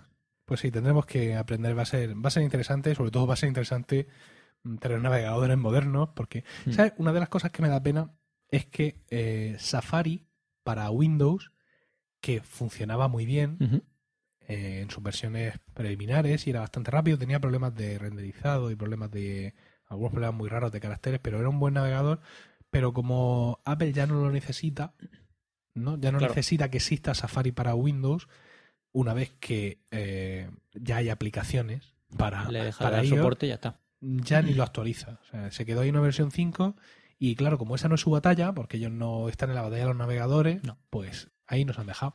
Y es una lástima porque, fíjate, estando como está Safari tan abandonado en Windows, todavía hay alguna web que dentro de mi pobre ordenador y de los navegadores que puedo instalar, Se ven. en la que mejor funciona Es en eh, Safari en Windows. Sí, sí, sí, sí. Incluso mejor que Chrome en Windows, que es el navegador que yo uso por defecto. em, Para mi gusto, mejor que, que Firefox. Pero en fin, son cosas que. Yo Firefox hace muchísimo que no lo uso. Carga- me consumía demasiada memoria y dije, ah, fuera. Y ya solo uso Chrome y Firefox para comprobar que lo que he hecho en Chrome se ve bien Funciona. también. Sí, exacto. Muy bien, pues vamos a dejar aquí los navegadores Vale. y volvemos después de una pausa. Si quieres oír a alguien que no conoces hablando de temas que no te interesan, Mayón en 10 minutos. Sí, 10 minutos, por lo menos es corto. Papá, pero esto no es para que te escuchen, así como te van a querer escuchar. Entonces tengo que mentir. Chicas, Mayón en 10 minutos, vedlo porque estoy muy bueno. Papá, que esto es solo audio, que no te ve nadie. Escucha Mayón en 10 minutos, aunque solo sea porque no sé mentir. Ah, y si eres casado, escucha Condenados Podcast. Papá, Jo, es que también son graciosos. Y aquí estamos ya eh, enfrentando la recta final de, de este podcast. Eh, afortunadamente para mí está ya anocheciendo, ya empiezo a encontrarme un poco más cómodo, estoy me he tranquilizado. Y ahora vamos, vamos, a, vamos a adentrarnos un poco, vamos a bucear, podríamos decir, en, en Fran Moreno. Vamos a sacar a pasear eh, su personalidad y Mm. vamos a aprender un poco más de él. Fran, ¿tú sabes lo que son las leyes Emilcar? Las leyes Emilcar, sí, claro, claro que lo sé.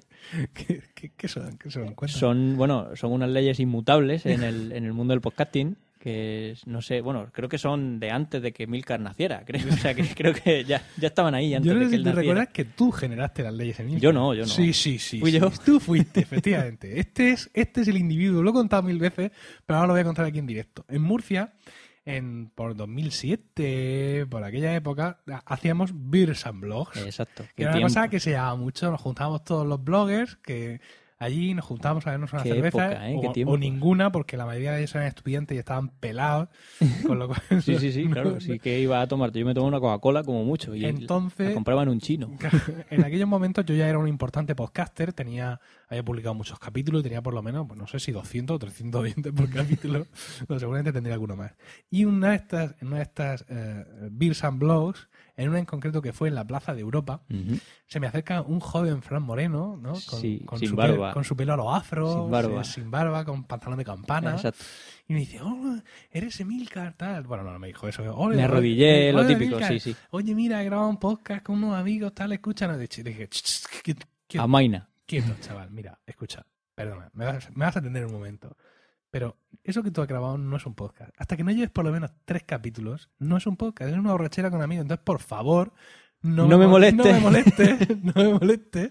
Y yo me lo tomé muy en Y serio. cuando lleves tres capítulos, entonces ya me avisas y ya si eso, ¿no? Y yo me lo tomé muy en serio y, y se lo dije a mis compañeros, oye, mira, que me ha dicho Emilcar y evidentemente hay que hacerle caso, que hasta que nos llevemos tres podcasts, esto no es un podcast ni es nada, esto es, esto es mierda. Y entonces grabamos un par de ellos más, nos esforzamos un poco, la verdad, lo intentamos mejorar y entonces ya le escribí, creo que te escribí un email, puede Sí, ser, o- sí, sí, sí, y sí. te dije, hola Milcar, eh, mira que siento mucho la molestia del otro día, ya hemos llegado a tres, incluso estamos ya pen- pendientes del cuarto, entonces bueno, que incluso. si quieres, pues mira, aquí te lo dejo, tal. Entonces le pasé el enlace. Y eso pues creó un precedente en, en- bueno, realmente ahí eso fue entre nosotros. Fue Sí. algo entre Milcar y, y Necesito un arma.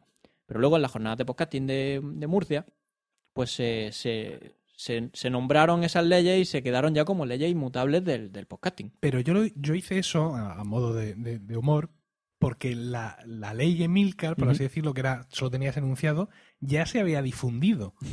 O sea, Sí, no- bueno, claro, la dijimos nosotros en el podcast, claro, claro. eh, no sé de qué manera, pero ya era una cosa que estaba por ahí corriendo. Entonces, claro, yo tenía mi criatura por ahí circulando y dije, no, no, yo esto lo paro aquí y lo enuncio.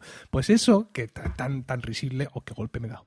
Eso que es tan risible que nos lo pasamos también recordándolo, me ha causado muchos problemas. ¿Sí? Sí, porque la gente dice que quién soy yo para andar anunciando leyes, que si es que me creo que todo el mundo tiene que hacer lo que yo diga, El- que si es que, y por más que Pero esa trata- gente no entiende Internet, ¿verdad? No. O sea, todavía no entiende el Mira, funcionamiento por de más Internet. que yo he tratado de explicar. Primero que surgió de una broma. Y segundo, que una vez que está la broma en circulación, está hecho ahí y, y añadí más cosas, digamos, como consejo para el que va a empezar y no sabe qué hacer. Claro. Si tú no sabes qué hacer, por ejemplo, empieza haciendo esto y luego haces todo lo contrario. Claro. Pero que tengas algo a lo que adherirte si quieres. Unas bases, un- y, un- y si no quieres, No no, lo- no la cojas. son consejos, no son obligaciones, claro. me- claro, lo que pasa es que como se llaman leyes, Emilcar, Claro, hombre, pero es que y yo tengo este tono hay un tono. siempre tan... Sí, pero hay que entender la ironía de, de, nos- de Milcar y de Necesito un arma, que hay mucha gente que nos oye y no entiende la ironía. Poco a poco ya, ya llevamos 40 y tú llevas no sé cuántos. Sí. Y ya sí, la gente se va quedando con la, con la ironía, pero al principio les costaba.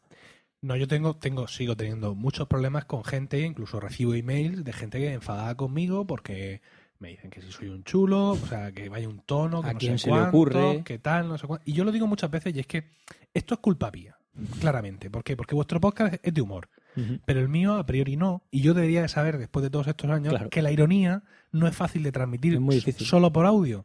Y yo aún así me empeño Joder, en... por a- escrito es más difícil. Sí. Aún así me empeño en hacerme el gracioso muchas veces y yo lo he dicho muchas veces, si se me conoce, si se me ve mientras hablo, En, eh, sí. resulta más simpático. en el, en el podcast es difícil ver la pequeña sonrisilla que se te escapa, o el guiño, o, lo- o, o- o el mo- o- o los movimientos de dedos que haces así como lo- los paréntesis. sí. No, Pero bueno. o el propio lenguaje corporal que, que empleas a veces. Yo recuerdo en las últimas jornadas de podcasting en, en Madrid que hubo un comentario en Twitter, porque ahí tuve una, una ponencia junto con Mael TJ que se llamaba eh, Buenas y malas prácticas de los podcasters, y un tío comentó por Twitter, efectivamente tiene razón Emilcar, cuando le ves mientras habla, te parece más gracioso y no te parece un pedante insoportable. Entre la, como, o al menos sos- insoportable, te parece un Como- peda- un pedante pero soportable. como sabes, no estuvimos en la jornada. No, porque nos pillaba mal, eh, Nos pillaba nos mal, lo pillaba típico, a uno le venía bien por la tarde. Y eh, entiendo que en las malas prácticas nosotros salíamos en todas, ¿no? ¿O no? No, no, no nos referíamos a eso. Eran, Ya, ya, ya. eran, eran prácticas de ser auténticamente diabólicas. de ser, de ser un enfermo, ¿no? De ser un malvado, ¿no? Un malvado, ¿no? Y, y pues nada, pues eso me, me, me hace Bueno, pues sí, fui yo, fui yo el culpable de, Sí. de- de que surgieran las leyes esas. Pero es que hay que hacerle un poco de caso a, a la gente que ya sabe, a la gente que tiene experiencia, ¿no? Digo yo. O sea, que si tú estás empezando, que mínimo que por lo menos culturizarte un poco y saber de qué va la cosa. Nosotros cuando empezamos a hacer el, el podcast era porque yo había escuchado a Emilcar, había escuchado a Café Log, había... Y más o menos me, me gustó el formato y dije, oye, pues, ¿y si nos juntamos y hacemos algo parecido? Le damos nuestro tono y a ver qué pasa. Nos vamos a aburrir en tres programas, porque lo sé, porque somos así. Y al final no pasó, al final no nos aburrimos. Y seguimos grabando, mal que nos pese y a la gente diga que grabamos poco y tal, pero bueno, seguimos, seguimos vivos. Y eso, pero porque quizá cogimos una base y era. eh, el formato nuestro es una base, la misma base que Café Log.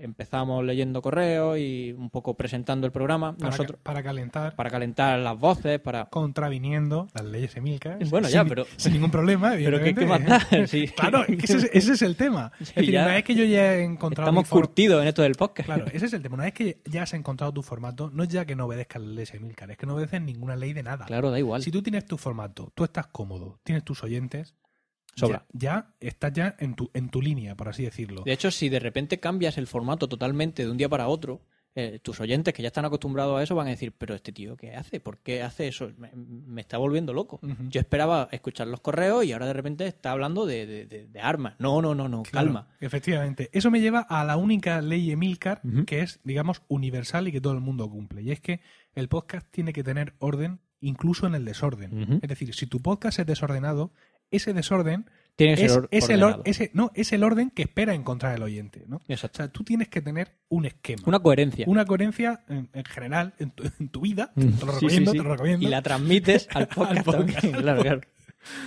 Y si hay un, hay un perfil, si somos, eh, nosotros somos tres, en tu caso es más difícil porque solo eres tú y bueno, a no ser que sea No, ahora estoy trayendo gente. bipolar, bipolar. Pero bueno, en nuestro caso pues somos tres, cada uno tiene un perfil muy distinto. Yo soy quizá el más eh, tranquilo, el más or- organizado, como quien dice, el que va dirigiendo un poco el, el programa. Eh, Pencho habla de sus, de sus cosas y, y va metiendo pullas.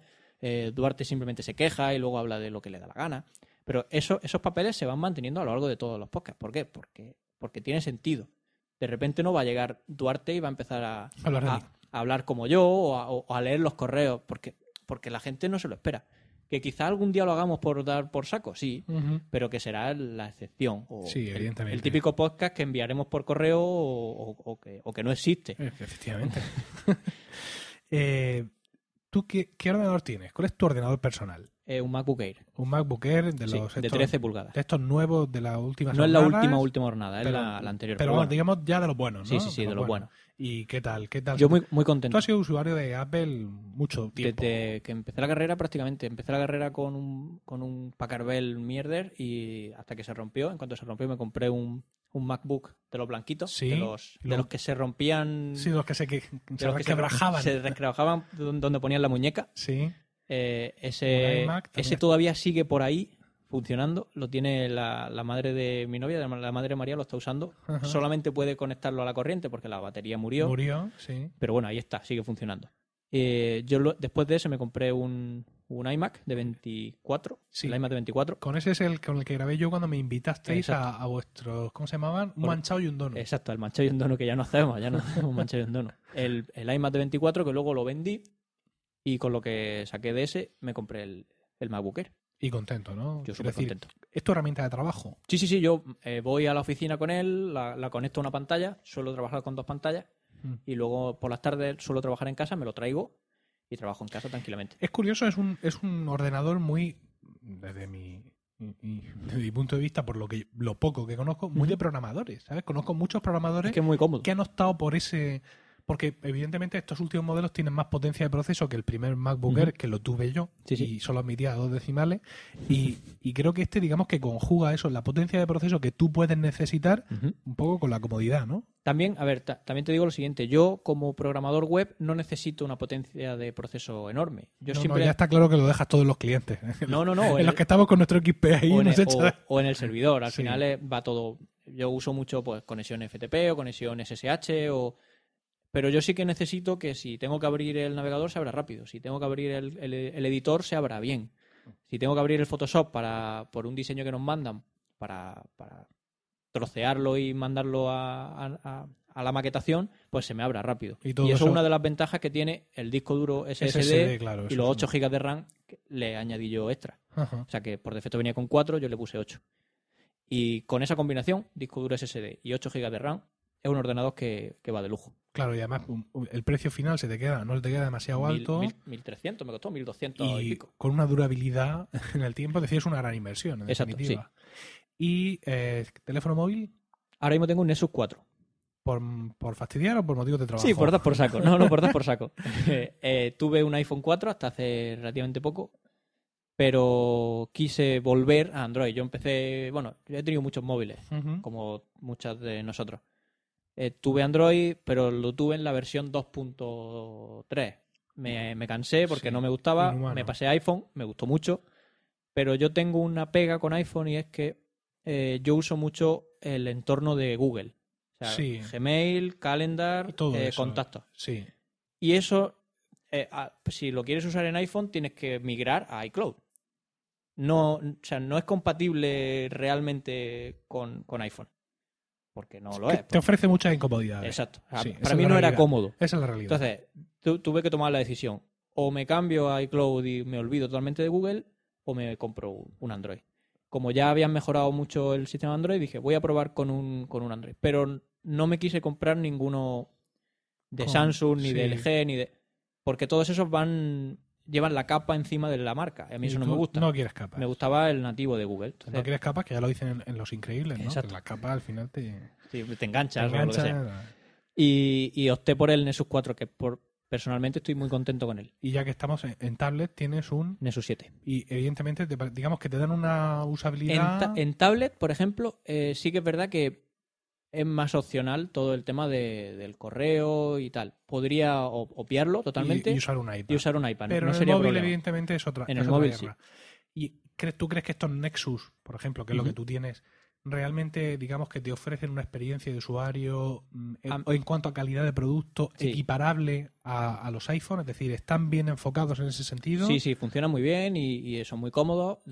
Te ofrecen una experiencia muy eh, nativa de, de Android. Es Ajá. lo que Google quiere que Android sea, Sí. ¿no? Porque te lo está ofreciendo muy, muy limpio. Y hay una cosa que a mí personalmente me gusta de la combinación Nexus 7, Nexus 4 y, y Mac con, con, con Chrome, Sí. y es el, el hecho del- de que Chrome lo, lo tengo sincronizado en los tres los navegadores. tres navegadores, Entonces sí. está muy bien porque estoy viendo una web en la tablet y me vuelvo al portátil, abro nueva pestaña y Sí. le digo ver la pestaña que estaba viendo en el, en el Nexus 7. Ah. Y eso es muy útil. Sí, como la- las pestañas sincronizadas de Exacto. Cloud. sí, Bueno, bien. sí, sí, sí, claro, claro, pero en este caso con Bien, bien, bien. Tuché. Y llevas un Pibel ahí enganchado. Llevo un Pibel, sí, sí. Eh, Un Y eso, mm, Me acaba de llegar un correo. increíble. Muy bonito, tal. Fantástico. Y. es- ¿Por qué? ¿Es un juguete o...? Bueno, es mi regalo de Reyes. Ah, bueno, pero te quiero decir, aparte de la utilidad, digamos, básica de, de notar que te, que, que te vibra la muñeca y ver que es un que es un correo electrónico o un WhatsApp sin tener que sufrir la incomodidad tremenda De sacar el móvil, el móvil, Eh, a ver, eso es tú, como programador, ah, vamos No, no, al no, negocio. Yo Tú no lo voy a usar como programador. No, ya, ya lo sé que no. Pero tú como programador, ¿tú crees que ahí hay una línea de negocio? ¿O va a llegar Apple remangándose y va a decir, ¿dónde vais? Va a sacar su... Va a sacar su, su lo iWatch que, o lo que su sea. lo que sea, que no tiene nada que ver o casi nada con lo que hay. Es decir, no, no es un camino muy correcto, nos podemos entretener con eso mientras tanto, Sí, sí, pero, sí. a ver, pero está por llegar. Yo creo que todavía esto está por explotar. Ahora en el Mobile World Congress han salido unas cuantas nuevas. Salió la nueva de Samsung, que es como una. En vez de ser el, el, el iGear, ese que era como un reloj, Sí. ahora es más finito, como una pulsera. Muy El parecido al. Me enteré el otro día que solo funciona, Solo con, funciona, con el Galaxy claro, Note. claro. No, no, con el Galaxy Note no, con todos los Samsung. O sea, con los modelos de Samsung a mí- S3, a mí S4. Me dijeron que solo con el Galaxy Note, Con todos los modelos de S2, S3, S4. O sea, todos esos. los grandes. Sí, sí. Pero claro, evidentemente. Son unos monstruos. de- de- de- de- ¿Para qué quiero eso? No lo quiero. Que luego dice, es que claro, es como Apple, todo lo de Apple funciona muy bien entre ellos, pero cuando tiene un ordenador con Windows, pues no... Eh, bueno, es lógico. No veo tan lógico que saquen un reloj que solo funcione con Samsung. No, no lo veo lógico. No lo veo un movimiento acertado por parte de Samsung. Ellos sabrán. ¿Y por qué elegí el Pibel en lugar del el, el Gear? Sobre todo porque no tengo un Samsung y porque creo que el Pibel me da más, eh, por ejemplo, más libertad de batería. La batería me dura una semana. Sí. Eh, el, el, el Gear este con la pantalla que tiene tan grande y tan luminosa y con tanto color, seguramente dure un par de días, como mucho. O sea, ya la molestia de estar cargando el reloj, el reloj, No lo olvidemos. No lo Es un reloj. Cargar un reloj. Hay relojes que se cargan solos con el Con movimiento. movimiento, Este tengo sí. que engancharlo a la corriente para que se cargue. Si no, no puedo ver la hora. O sea, señoras y señores, Eso es como cuando enciende la tele y dice, te- ahora mismo no usted ver, no usted ver a Piqueras porque su tele que se está actualizando. Y tú, no, no puede ser. A mí me pasa no, con no la- puede ser que se actualice mi tele. con la Play 3 No lo pasa. soporto. Yo antes, cuando jugaba a la consola, conectaba la Play, la Play 1, yo tenía Play 1, la conectaba y jugaba, punto. Ahora, cuando, cuando juego a la Play 3, que juego cada X tiempo, muchísimos meses, me dice, no puedes jugar porque tienes que actualizar. Anda ya. Y me tengo que actualizar. Y entonces se tira 10 minutos actualizando. Yo quiero jugar ahora. Como cuando Homer dice, Sí, dice, ah, pero yo lo quiero ahora. Exacto, dice, tienes 20 dólares, los puedes cambiar por... Pero yo lo quiero ahora. Pues eso.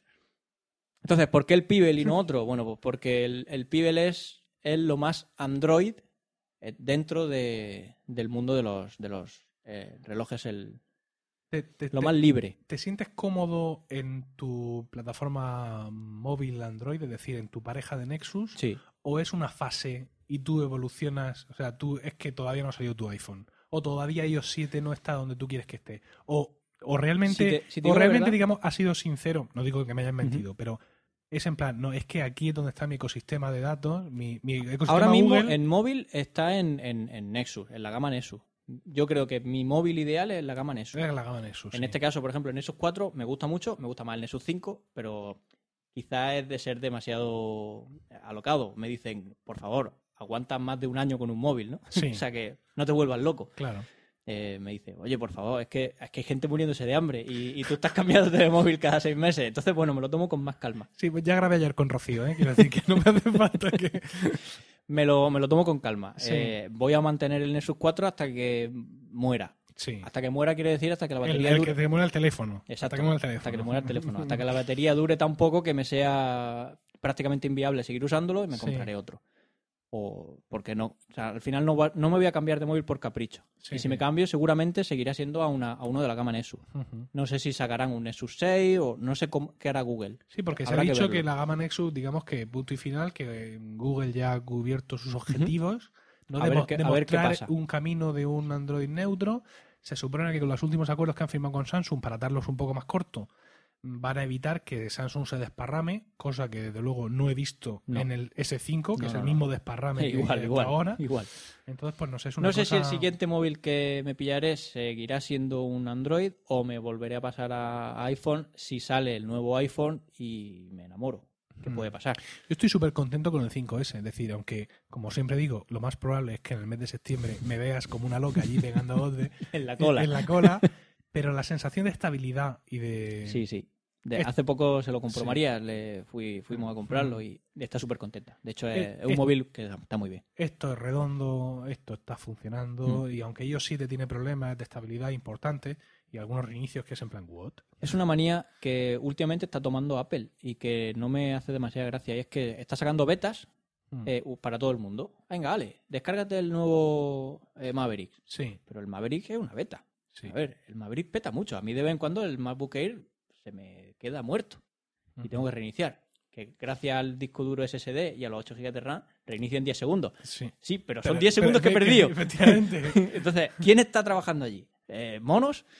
Pero bueno, eh, entonces eso es una de las cosas que no me gusta, que no están sacando el software al 100% optimizado, cosa que antes sí que hacían. Antes cuando sacaban una versión de, del sistema operativo prácticamente estaba perfecta. Tardaba dos años. Sí que es verdad que, claro, Y- tardaban y- dos años. Es que ellos han cambiado en algunas cosas y en otras no. Es decir, aunque siempre decimos que Apple no se deja guiar por el mercado, la realidad es que ellos mismos se han metido en unos ciclos de renovación Claro. que entienden que es, digamos, lo que ellos tienen que ofrecer para compensar el hecho de que no tienen una gama gigante. Es decir, yo vendo un teléfono, el, día, el año que me pillas te vendo dos, pero ya sabes que tienes sistema operativo nuevo gratis cada año. Evidentemente tienen que dar y quitar. Pero luego, por otro lado, o sea, eso es nuevo, pero por otro lado, siguen siendo cinco.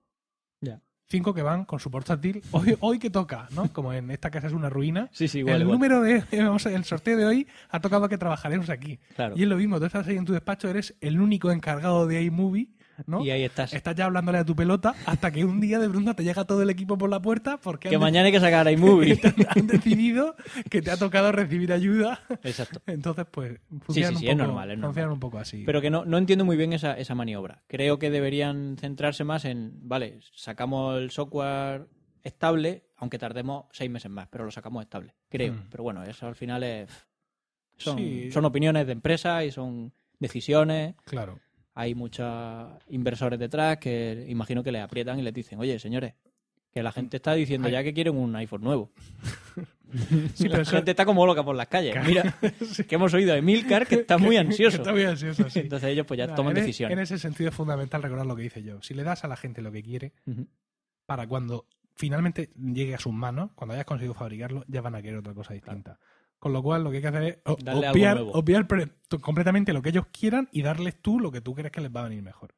Y Sí, guiar a la gente, Sí. hacer de, de gurús. no deja de ser efectivamente pues una gran iglesia, ¿no? Que nos guía a sus Esta comparación le encanta a, a la gente, ¿no? Cuando, Lo de la iglesia de Apple. iglesia, sí, sí, sí. Es que es una de las cosas que enerva más a los. Es, es increíble la, la incapacidad de mucha gente de tomarse las cosas con relatividad y con humor. Cuando tú dices, ¿usted sabe cómo funciona Internet? ¿Usted ha visto alguna vez un GIF animado? ¿Ha entrado a Tumblr, amigo? ¿Has visto las fotos de gaticos que hay por internet? Son muy graciosas. Puedes seguir viendo. Eh, yo, de- yo siempre digo eso. Desde que empecé a usar Mac, eh, Mac, cuando te digo Mac, es el MacBook blanquito que se rompía la muñeca, eh, por la muñeca. Pues desde entonces no puedo cambiar. O sea, yo no puedo usar otra cosa. Si veo a alguien usando un Windows, me, me pongo muy nervioso y, y hago gestos raros. Tratas de salir de la habitación. Sí, sí, sí, intento salir. Digo, bueno, vamos a tomarnos un café o algo, luego ya volvemos. Sí, me pongo muy nervioso. Pero bueno, hay gente que yo lo respeto. Lo respeto, pero, Pero- pero si, pero- si pero- mueres mejor. y eso, Bien. también lo que te decía, cuando, me, cuando alguien me pregunta, oye, ¿cómo configuro esto? No lo sé, no, no, me, no me importa nada. Fíjate, Pero yo me imagino a, un, a uno, eh, yo qué sé, a un budista convencido, a un cristiano súper convencido, que le diga, le llegue un budista o le llegue uno de la religión contraria y le diga, oye, a mí que me cuentas, yo qué sé, es- tú no- mi Dios no, no me dice eso. Es muy parecido. Quizá un poco más irónico todo, porque hay que tomarse las cosas con relatividad y estamos hablando de tecnología, que son cacharros. sí, Pero bueno.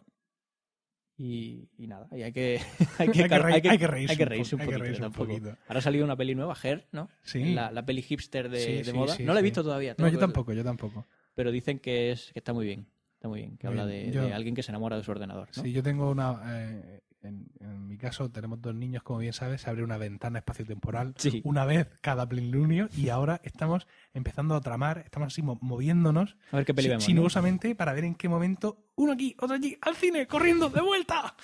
Y a ver qué, qué es lo que nos ofrece la cartera en ese momento, pero esa de Her es una de las que de las que me gustaría ver porque combina la tecnología que me gusta a mí Y el amor. con el amor Que le gusta a que me gusta a mi mujer, ¿no? Entonces es una combinación maravillosa. Sí, sí. Nosotros la última que fuimos a ver fue la de Monument Men. Elegimos esa en lugar de Her para Ujú. verla el viernes. Dijimos, bueno, vamos a ver Monument Men. Nos gustó, pero tampoco es...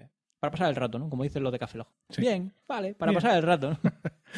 Bueno, hablando de, de reírnos y todo Sí, eso, sí. Una, una última cuestión ya antes de finalizar este, este podcast.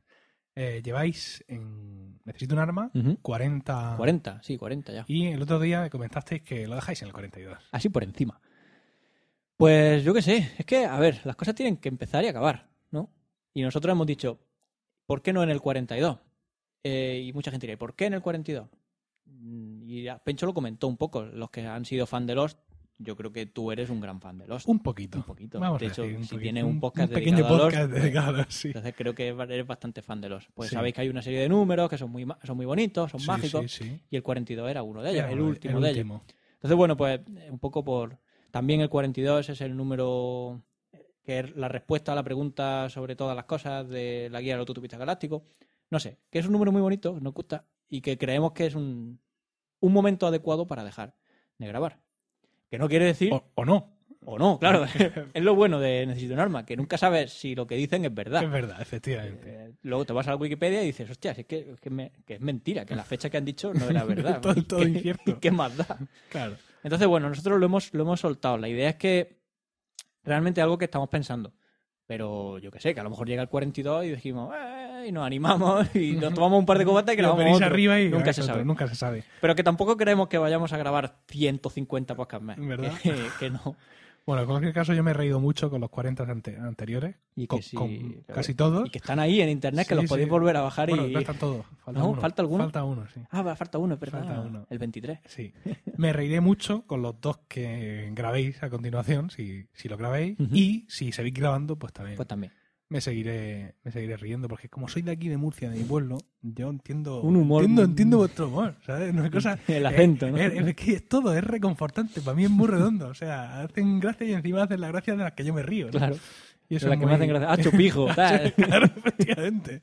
Viva el bando de la huerta, ¿no? Es, Bueno, muy, es muy, es muy de Pues, aquí. Fran, muchas gracias por venir a este podcast 59 y doble gracias porque además lo estamos grabando en tu casa y es tu café el que nos hemos bebido Sí. y es tu, tu propio gato el que nos ha observado con displicencia desde distintos eh, ángulos del, del salón. De la casa. Muchas gracias por mm, tu tiempo y por ofrecernos tu, por ofrecerme tu, tu casa para esta grabación. Ya ves. Como esto ves que cortito, pues lo mismo va y está publicado este fin de semana. Mm. y Lo escucharé. a tu madre. Sí, sí, se lo diré. Mamá, mamá, escucha". que me han sacado ahí. Mira, que salgo en la radio. Bueno, ya, ya- Sí, bueno, sí. ya salgo en la radio todos los martes, así que... Eh. soy es verdad, soy- somos colegas de, de Radio Online compañero, Murcia, ¿no? compañero. Lo que pasa es que ahí me llaman cuando se acuerdan. Y a mí Pues, ya pues soy muy cansado, soy muy cansado. Ya A mí me han enganchado. Apple, hasta aquí el de Apple otra vez. Me han si- enganchado todos los martes. Y tengo un problema, es que con Necesito un arma siempre lo típico, ay, que me preparo para el podcast. Y aquí tengo el problema de que es cada semana. Cada semana tengo que prepararme un tema. Uf, Qué duro. y que tenga que ver con Twitter, además, porque Sí. como el programa Twitter Cloud tiene que ver Sí. con Twitter, uf, qué difícil. Pero bueno, al final siempre Nacho me ayuda y me... me- Cada semana. cada semana, Qué ¿eh? jodido. Que- Si fuera cada día, no lo quiero ni imaginar. cada semana. Cada semana, en fin. Pero bueno. Insisto, Fran, muchísimas gracias. De nada.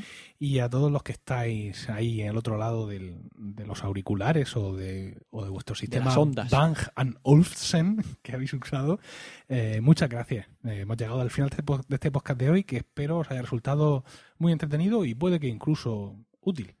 Pero en definitiva, muchas gracias por el tiempo que habéis emplea- empleado en escucharnos. Espero vuestros comentarios y sugerencias y bueno, aportaciones en general por todos los métodos que pongo a vuestra disposición desde mi generosidad y que son pues, los comentarios en el blog podcast.emilcar.es, el correo electrónico emilcar@emilcar.es, que sepáis que lo tengo en Gmail, que no soy tan malvado, los comentarios siempre tan necesarios en iTunes para mantenerme ahí posicionado encima de Leo Laporte y Jimeno Los Santos. Eh, en Facebook, por ahí también ando, en facebook.com barra emilcarblog, en iVoox, por supuesto en Twitter, arroba emilcar, y como soy súper moderno y súper influencer y estoy a la vanguardia de todo, pues estoy en ADN, claro, como donde si no. También arroba emilcar, pero ya no estoy en Google Plus porque soy súper fanboy y pienso que Google es el mal y he salido de allí y, y, bueno, se ha conmocionado to- todo Google Plus por mi ausencia. O sea que no me busquéis ahí porque no me vais a encontrar. Y nada más. Un saludo y hasta la próxima o hasta mañana en Emilcar Daily. If you were so adventurous. Beneath it were the words, Stay hungry, stay foolish. It was their farewell message as they signed off. Stay hungry, stay foolish. And I have always wished that for myself.